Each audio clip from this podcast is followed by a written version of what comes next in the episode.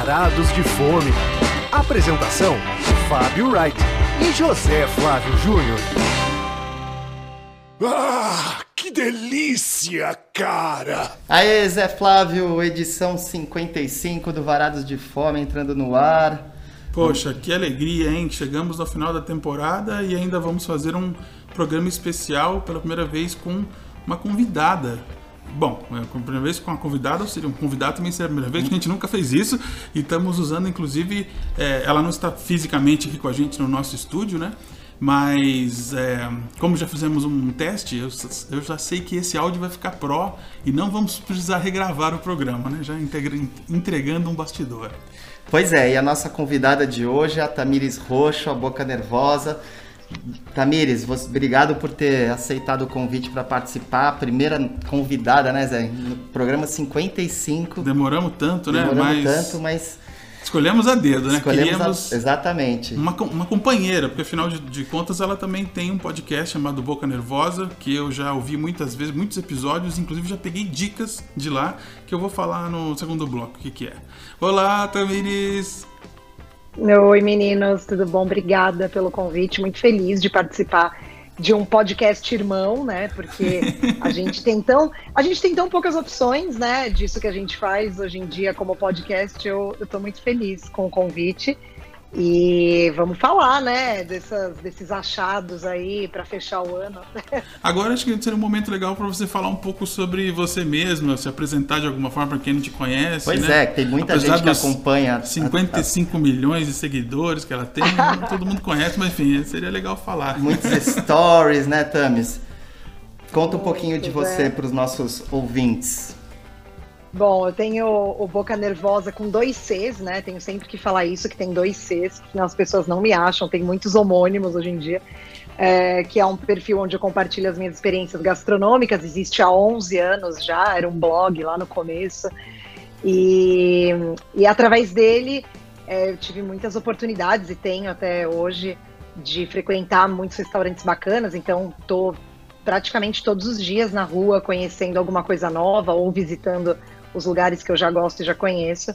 É, e também é, trabalho com isso, né? Eu faço consultoria de comunicação e marketing para restaurantes, dou aula também para donos de negócios gastronômicos, então eu estou bem mergulhada nesse meio aí da gastronomia, que é o que eu realmente amo. E é. além de tudo, ela é né, a única influência de gastronomia que emagreceu na pandemia, coisa que quem quiser saber mais tem que ir lá no, no Instagram dela para entender como ela conseguiu essa façanha. Pois é, e, até, e a gente fica brincando com a. Ô, Tami, você precisa contar também que você, você brinca que a sua geladeira é um, é um acervo, é isso? Que você. É. Você, pode, você, você costuma receber Eu... muitas coisas e, e tá pensando até em comprar uma segunda geladeira que não cabe nessa primeira, é isso? Eu preciso, na verdade, de um freezer. Sabe aquele freezer horizontal, assim, que cabe até um corpo dentro? Porque eu recebo tanta coisa e é um acervo mesmo. Então eu quero congelar para comer na hora que eu quiser. E, gente, não dá, não dou conta. Mas tudo bem, a gente vai vai tentando fazer girar essa energia aí de é. comidas boas que recebemos. Ela tem os amigos mais felizes do mundo, porque ela vive fazendo partilha, assim, e a galera fica vidradaça. Não, e o pior é que e o pior é que as pessoas não imaginam, né? Mas tem que pelo menos provar um pouco de tudo, né? Então assim, parece é. que assim, ah, o trabalho dos sonhos e tal, mas né, Tamis, não, não é também só alegria, né? Muitas vezes a gente tem é, que não, muitas vezes se torna desesperador, assim, que nem quando chega é, três entregas aqui de confeitaria e eu moro sozinha, né? O que, que a gente faz com quatro bolos, 40 panetones é complicado. A gente quer provar de tudo, mas também você não tem nem tempo muitas vezes para isso. Mas administramos, estamos aí há 11 anos administrando isso. o porteiro do prédio dela é o porteiro mais feliz de São Paulo. Bom, então, Zé, eu acho que a gente tem que falar que nesse programa, né, a gente chamou a Tamires aqui porque a gente sabe que ela circula muito pela cidade, prova muita coisa, é uma pessoa assim que, enfim, né, conhece bem São Paulo e seus sabores, vamos dizer assim, né? E a gente quer falar, fazer uma espécie de uma retrospectiva desse ano, que foi um ano tão maluco para todo mundo, né? Que eu encontrava muita. A, a Boca Nervosa nos eventos, né? A gente criou uma amizade por conta disso e tal. E esse ano tudo mudou, né? Foi o ano do delivery, o ano dos lugares que não tem salão. Então a gente vai fazer aqui um apanhado, nós três, desse desse ano Atípico. atípico, né? Cada um contando um pouco do, do que mais gostou, dos lugares que descobriu e, e acho que vai ser muito divertido. Então vamos soltar vinhetas aí, a gente começa... Começa pelos deliveries. Pelos deliveries. Legal. É. Primeiro prato. É, esse ano é, realmente o que foi de mais marcante e, e o melhor, o que vai ficar de melhor para a história de quem vive esse mundo gastronômico é o fato de que passamos a ter deliveries de restaurantes que nunca imaginaram fazer deliveries, mas este ano é, foi a saída. Então eu, por exemplo, quando que eu imaginei que eu ia pedir um delivery do Mani? Pois eu pedi, gastei um dinheirão, gastei um dinheirão. Mas Do chegou- Rio também, que ganhou duas estrelas Michelin esse ano, É, né? O Rio. Gastronomia. É, é. Esse, esse eu, eu pedi porque eu tava, fiz assim, uma pesquisa, ouriço do mar. Aí, de repente, eu vi, mas o que, que é isso? Nossa, que incrível tal. A primeira vez que eu pedi, eu nem sabia, não tinha rolado a segunda estrela Michelin. E eles já estavam com assim, umas opções, poucas opções, né? Mas tinha, e eu fiquei muito feliz de sem conhecer o local, né, que eu nunca fui lá, já comi lá, entre aspas, né, na minha casa duas vezes. E, e você, Tamis, teve algum lugar assim desses bem bacanões de São Paulo que você pediu também e teve uma ótima experiência? Tive, com certeza. Um deles foi o Shinzushi, que é um restaurante japonês super tradicional aqui no Paraíso, né, em São Paulo, que eu já ia antes, mas eles começaram a fazer delivery apenas quando a pandemia realmente, né, se estabeleceu. Então é uma casa que teve que se reinventar porque eles, inclusive, é super concorrido para você ir lá, conseguir sentar no balcão. Eles nem tinham, acho que, ideia de ter um delivery se não fosse a grande necessidade, né, de todos os restaurantes. E é, eu fiquei bem surpresa porque a qualidade da, co- da comida eu já sabia que era incrível, mas é, a caixa da seleção de sushis chega na sua casa que parece que levaram na mão, assim, tipo um bebê de colo. Então, é, foi muito bacana poder ter acesso a isso no momento em que a gente não podia fazer quase nada, né? Sim. Só para ilustrar isso que ela tá falando, eu tenho uma experiência maravilhosa lá no Zen Sushi que uma vez eu fui com um amigo que queria um temaki. E aí a pessoa que estava atendendo falou assim: Não, nós não fazemos temaki aqui. Mas por quê? Ah, isso é coisa de criança.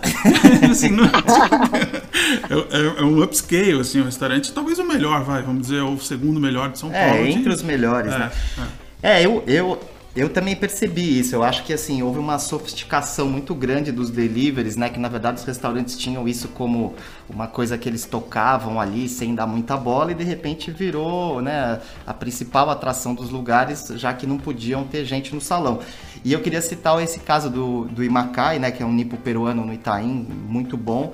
Que eles mandaram, enfim, o, o combinado de sushi dentro de uma caixa de madeira, né? E quando chegou aquilo, eu realmente fiquei muito surpreso. E claro que eu também eu não entendi muito bem o que fazer com a caixa, né? E aí, no, obviamente que no dia seguinte alguém ligou, né? Querendo recolher a caixa, onde foi mandado Essa história é coisa. muito boa. Essa história, enfim, é ótima. E eu acho também que a gente tem que falar, Zé, dos, de- dos deliveries também, quer dizer, dos lugares que fazem delivery, mas não tem salão próprio, né? Eu acho que também Ah, foi também uma é uma tendência, marca do né? ano, sim. Tem aqueles, os de hambúrguer, né, que foi uma, este ano, é, uma tendência muito grande, né, de as pessoas pedirem sanduíche também, né, obviamente que era mais rápido, mais fácil, e a gente até chegou a fazer um programa de lugares de smash burger, e até teve um que na época, quando a gente fez o programa, só existia delivery, depois agora abriu o salão, que é o osso, né. É o Osso Smash House. E, e Tamis, você com, com sanduíches e coisas afins, assim, o que, que você tem de, teve de boas experiências? É, eu gostei muito de conhecer ah, o trabalho do Iaso, que eles têm uma cozinha super pequena de produção que começou durante a pandemia mesmo, era um projeto que já existia antes, mas eles não deixaram para trás. E eu gostei de ver, sabe, esse empreendedorismo que foi impulsionado. E aí o Iaso, o que, que eu gostei? Eles têm umas receitas de família que eles colocam ali nos sanduíches, nas entradinhas. Então, eles têm de entrada coxa creme, que é uma coisa que a minha avó fazia quando eu era criança, no palitinho, sabe? Aquela que tem um Sim, creminho sim. em volta, o pedacinho de frango, o peito de frango. E eles fazem um hambúrguer de camarão que é muito gostoso e realmente já é mais complicado de achar por aí, né? Mas tudo muito feito com carinho, que você sente, sabe, que não é uma coisa apenas e unicamente comercial, mas sim que tem toda uma coisa pensada por trás, que eles realmente um tempero mais específico e tudo mais. Eu curti muito conhecer a operação Poxa, deles. Ouvindo isso, eu fiquei morrendo de vontade de provar, hein? Não, e é o gancho pra gente mencionar também dois lugares que a gente fez podcast recentemente sobre isso, que são os lugares de sanduíches de peixe, né? Que é o Baru Sandu e o Notorious. O Notorious, inclusive, surgiu por causa da pandemia, que eles estavam, os, os, donos ali, pensando o que vamos fazer, não sei o que, aí o negócio surgiu por causa desse momento. E o Baru Sandu foi logo na esteira e foi bom para a cidade porque a gente não tinha muitas opções de, desse tipo de sanduíche que nem ela descreveu, né? Que o, o recheio ali tem uma forma de peixe ou frutos do mar, alguma coisa assim. Ô Tamis, como é que escreve o nome desse lugar? Que eu acho que é legal também as pessoas que quiserem procurar é com Y. Claro, é, é YA, dois Zs de zebra, O de ovo no final. Yaso. Ah, bacana. Isso é uma, Isso. Uma ótima uma dica. ótima dica. Enfim, um achado. Eu não, não estava com esse lugar no meu radar, confesso, e fiquei realmente muito curioso para E também foi um ano bom, bom também para comida árabe, né? Também esfirra é uma coisa assim que é, te remete imediatamente a delivery, né? Eu, eu até queria falar bem de um dos grandes achados para mim do ano que foi o Alia Sweets, né? Mas- Já foi, Tamis, no Alias Suites, aquele de. Ainda não fui ali na. Ai, como chama? Aquela avenida? Na Esqueci. Avenida Indianópolis, ali em frente ao Clube. Sírio. É. Não fui ainda. É bacana lá? Ah, você vai adorar. Eu também fiquei muito fã, assim, que é do final do ano passado, na verdade, mas esse ano que brilhou, ou deveria ter brilhado se não houvesse coronavírus. E a única coisa é que eu me apaixonei por uma esfirra folhada que eu nunca comi igual e eles serviam com molho de romã. E recentemente eu descobri que eles tiraram do cardápio. Então, sabe aquelas frustra- frustrações de você é, encontrar uma coisa que você gosta muito, aí quando você vai pedir de novo, não, não estamos mais fazendo, que não saía muito. então, Nossa, que triste, né? é, acontece. Que, que outro lugar que você mencionaria, Tamis, desses que você que este ano foram Ah, eu marcantes? acho. Eu acho que a gente viu também um crescimento muito forte das pessoas que produzem um único prato, né? E vendem ele Verdade. pelo delivery em várias versões. Um que eu amo, assim, que eu fiquei muito apaixonada é, de indicar para todo mundo. Falando, não, vai ter, fe vai ter festa, né? Vai ter aniversário da mãe do fulano, quer comprar alguma coisa pro aniversário, uma comidinha que não dá trabalho e é bacana. Cuscuz da Malu. Não sei se vocês já provaram. Não. É, ela, ela tem uma produção super artesanal, vende como delivery também, mas ela faz cuscuz de bacalhau, de Hum. é, camarão. O de bacalhau é sensacional, assim, é, é maravilhoso. Então, eu acho que hoje em dia, né, também a gente não consegue reunir muita gente, mas precisa ter uma comidinha gostosa. E eu fiquei surpresa demais porque chega quente, o negócio é maravilhoso. Já, já tô anotando aqui, Cuscuz da Malu, é isso? E, e me fez Isso. me fez lembrar de um outro que a gente também mencionou recentemente aqui no, no, no Varados, que é o Stroganov também. Que é um Pois é, eu de- lembrei na hora do Exato. Stroganov. Um Sabe aquele do- dos donos do Vaca Véia e do Só Shots? Que eles, eles têm uma Sei. casa agora só, só de Strogonoff também, que, que não tem salão, é só um. Enfim, é só ghost delivery kitchen, ou sim. retirada. Mas acho que você lembrou muito bem, né? Eu acho que muita gente que tinha uma habilidade, né? Gastronômica, vamos dizer, às vezes de um prato só, nossa, eu sei fazer muito bem o cuscuz, né? No, como no exemplo Sim. que ela citou. A- se essas pessoas se sentiram assim animadas agora nesse momento, de falar, poxa, eu vou colocar em prática esse projeto e tentar vender, porque realmente a demanda para esse tipo de Aumentou coisa demais. aumentou muito, né? Então eu acho que esse essa especialização, né, realmente eu acho que é uma tendência bem lembrada pela Tamires hoje. Claro. É, a gente pode ampliar isso aí, falar de outras, outras coisas que não estão é, vinculadas ao, ao delivery, como lugares a céu aberto também, que foi uma coisa que muita gente procurou esse ano. Será que a gente já a gente para por aqui, vai pro segundo bloco, aí já abre para lugares Sim, mais. sim, vamos. Então vamos fazer isso aqui, essa, uma viradinha, só porque é tradição do nosso programa, porque não vai ter tanta diferença assim de um bloco pro outro, vai. Segundo prato. É só porque o Zé gosta de ouvir essa, essa vinheta, deve ser isso, né? Exato. É só pra marcar os 15 minutos, é que nem na Jovem Pan lá, 15 minutos de programa. Mas, ô Tamis, diz pra gente aí que você. Eu sei que você este ano foi em alguns lugares. Posso dizer que você privilegiou lugares a céu aberto ou é, calhou de você ir em alguns lugares? Então, na verdade, eu acho que um pouco dos dois. Eu vejo que o único jeito que também eu tive de encontrar algumas pessoas e tal, e sair um pouco, porque eu, óbvio que a gente tem que tomar cuidado, mas humanamente impossível viver dentro de casa, era indo em lugares a céu aberto. E eu frequentei muito a Fazenda Churrascada, que eu acho que foi um grande empreendimento, assim, esse ano. Eu acredito que vocês talvez tenham ido também. Sim, sim, a gente foi. Fomos, mas na hora de gravar o programa nós não fomos tão simpáticos ao local, sabia? Ah, não, mas na verdade eu acho que é, a Fazenda Churrascada, ela trouxe um conceito que, além da gente pensar numa comida primorosa, é o que a pandemia precisava. Esses caras deram um tiro muito certeiro, até acho ah, que é. sem pensar que isso tudo ia acontecer, né? Porque você consegue é, comer, você tem um espaço aberto, você tem entretenimento para criança, pode ir com cachorro, ou seja, né? Que mais que as é, pessoas verdade. iam querer numa pandemia, né? É, eu, eu, a gente achou que era uma versão, vamos dizer assim, ampliada do Quintal Debete, com mais atrações ainda, e mas numa vibe semelhante. Você acha que tem a ver?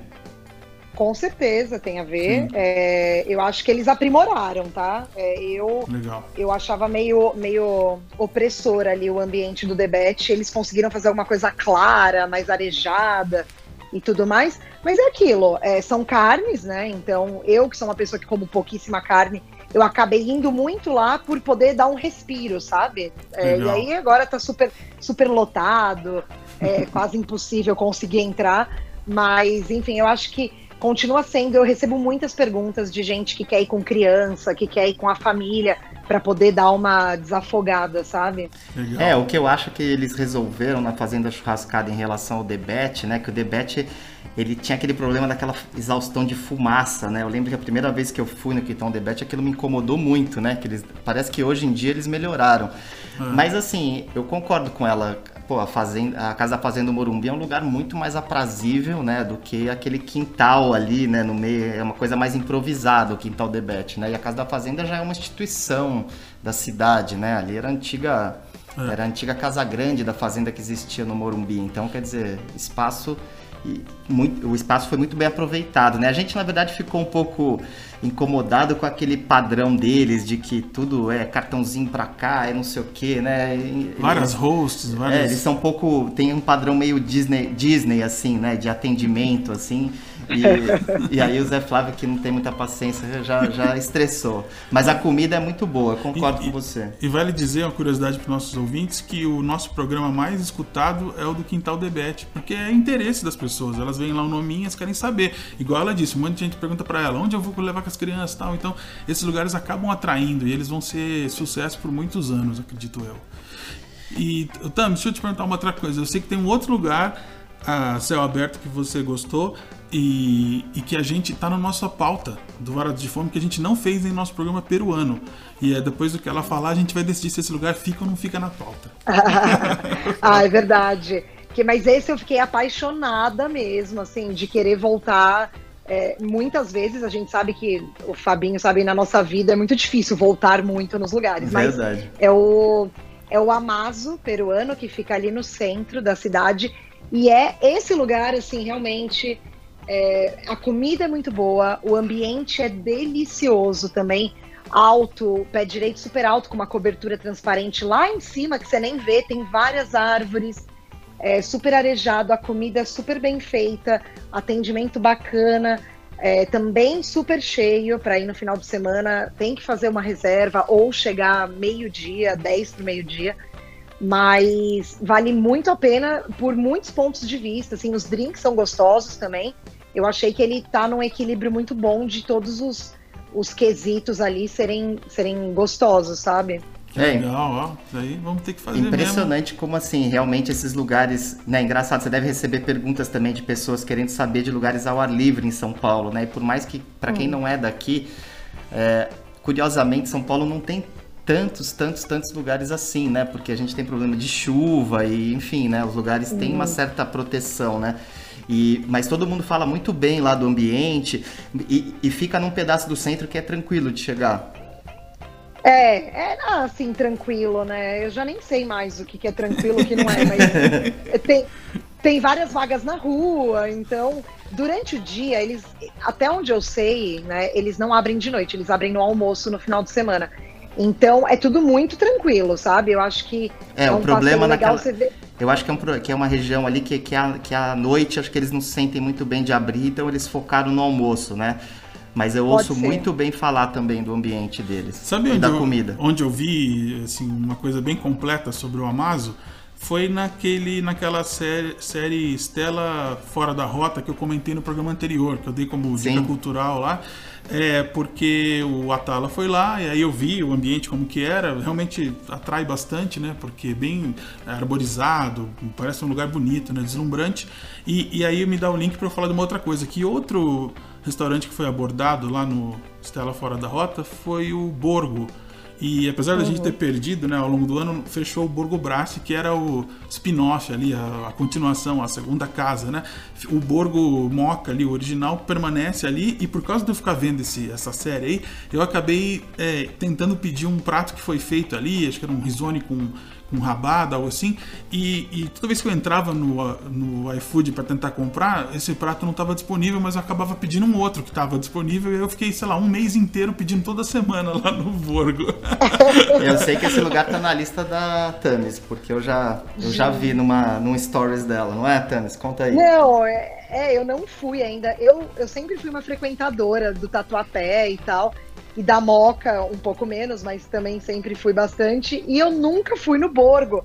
E aí as pessoas ficam inconformadas. E por uma grande coincidência, amanhã farei minha estreia no Borgo. Ah, é? Olha. É, então eu aceito recomendações de pratos para pedir amanhã no Borgo. Ô Tamis, e você chegou aí também naquele, naquele espaço novo do pessoal da Adega Santiago?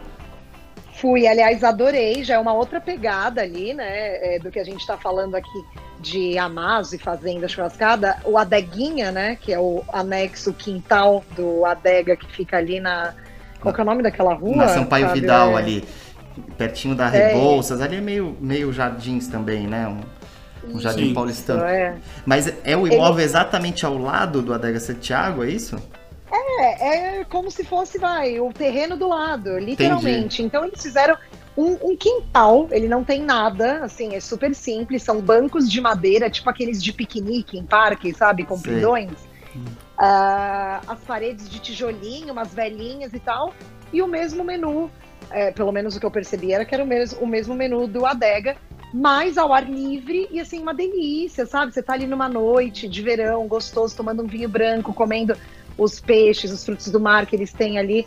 É, eles aproveitaram rapidamente, assim, também essa sacada da pandemia e do verão agora, né? Que eles que vão. Delícia. Já queria, tá bombando. Queria pedir um gambas ao arrio agora, só porque ela falou. Mas aí é um lugar assim que não tem cobertura nenhuma, né? É um lugar ao ar livre mesmo, né?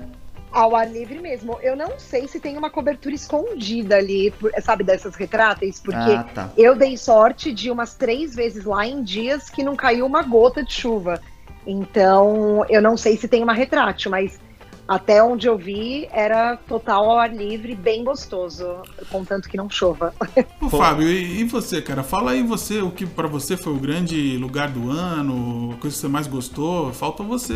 Bom, eu, eu colocaria aqui entre os grandes restaurantes do ano, acho que o Chez Claude, né? Sem é, dúvida. foi uma grande estreia, com certeza. Eu colocaria também o Metzi, que é o mexicano moderninho, inspirado no Cosme de Nova York, que você. Gonguei antes de ir. Gongou né? antes foi... de ir, que é uma coisa muito feia.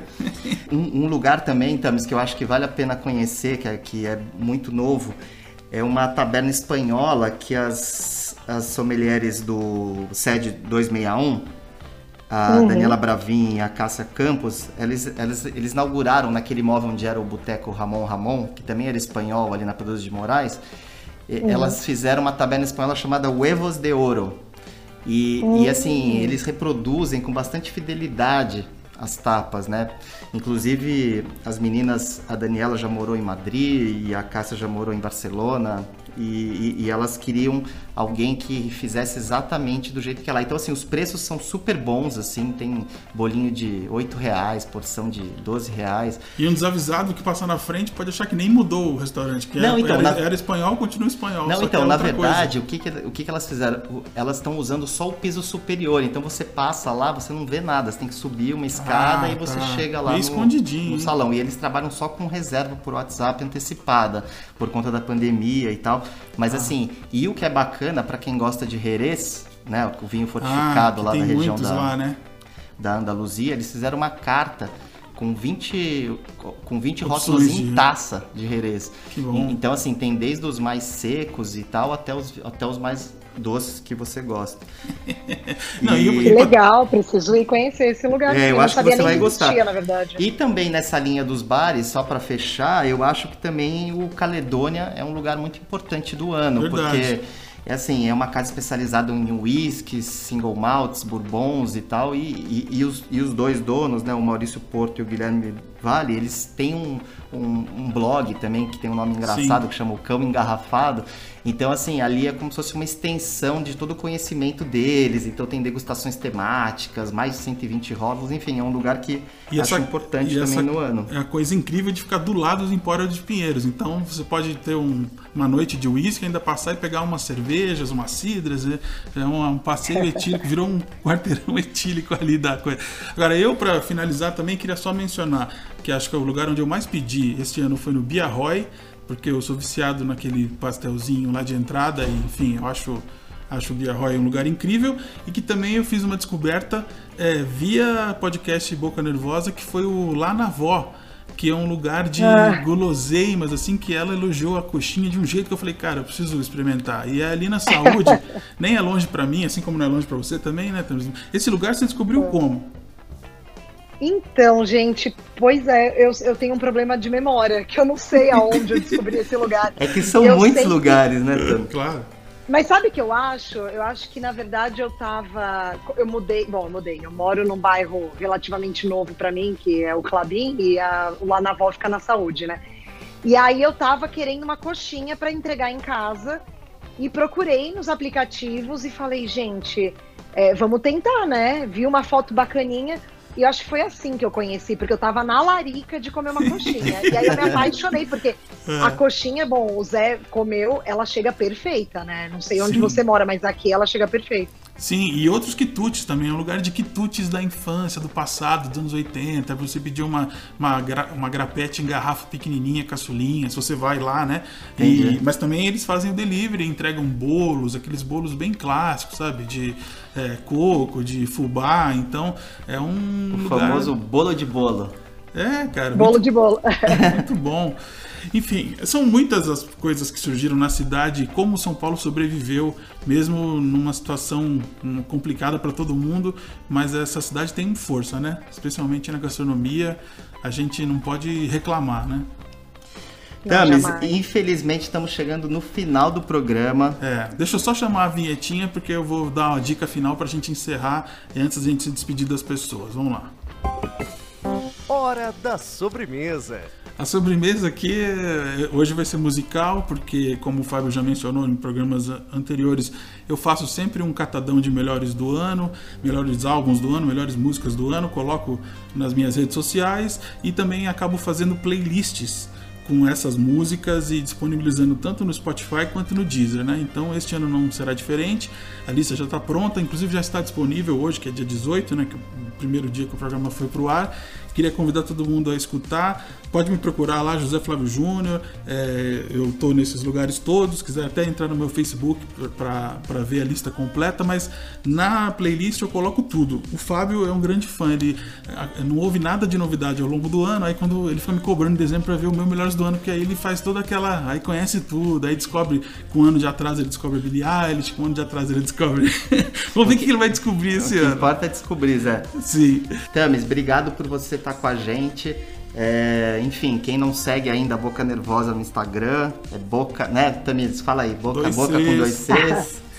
E, Boca nervosa com dois C. E aí você vai, e aí você vai ver que tudo que ela falou aqui, que ela come, que ela experimenta coisas diferentes o dia inteiro, é só acompanhar os stories dela que você vai ver que é tudo verdade, que a vida dela tá toda lá.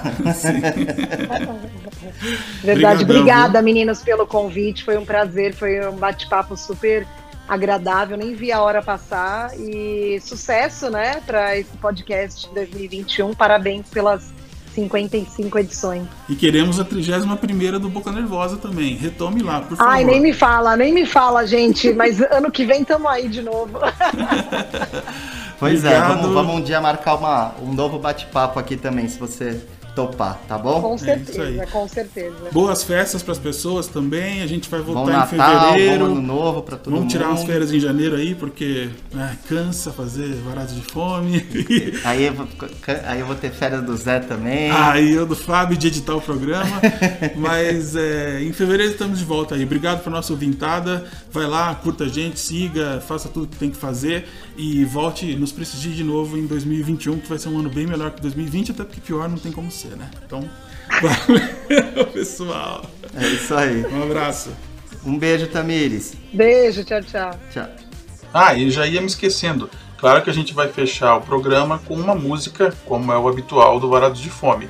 E vai ser uma música que, obviamente, está na minha playlist de melhores do ano, que é In Your Eyes, do The Weeknd, aqui na versão remix com o Kennedy tocando o seu sax indefectível.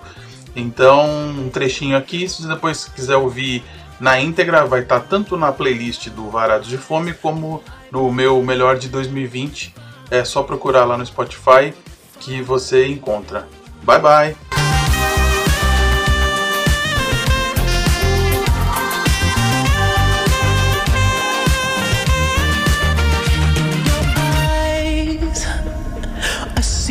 something burning inside you. Oh, inside you. You always try to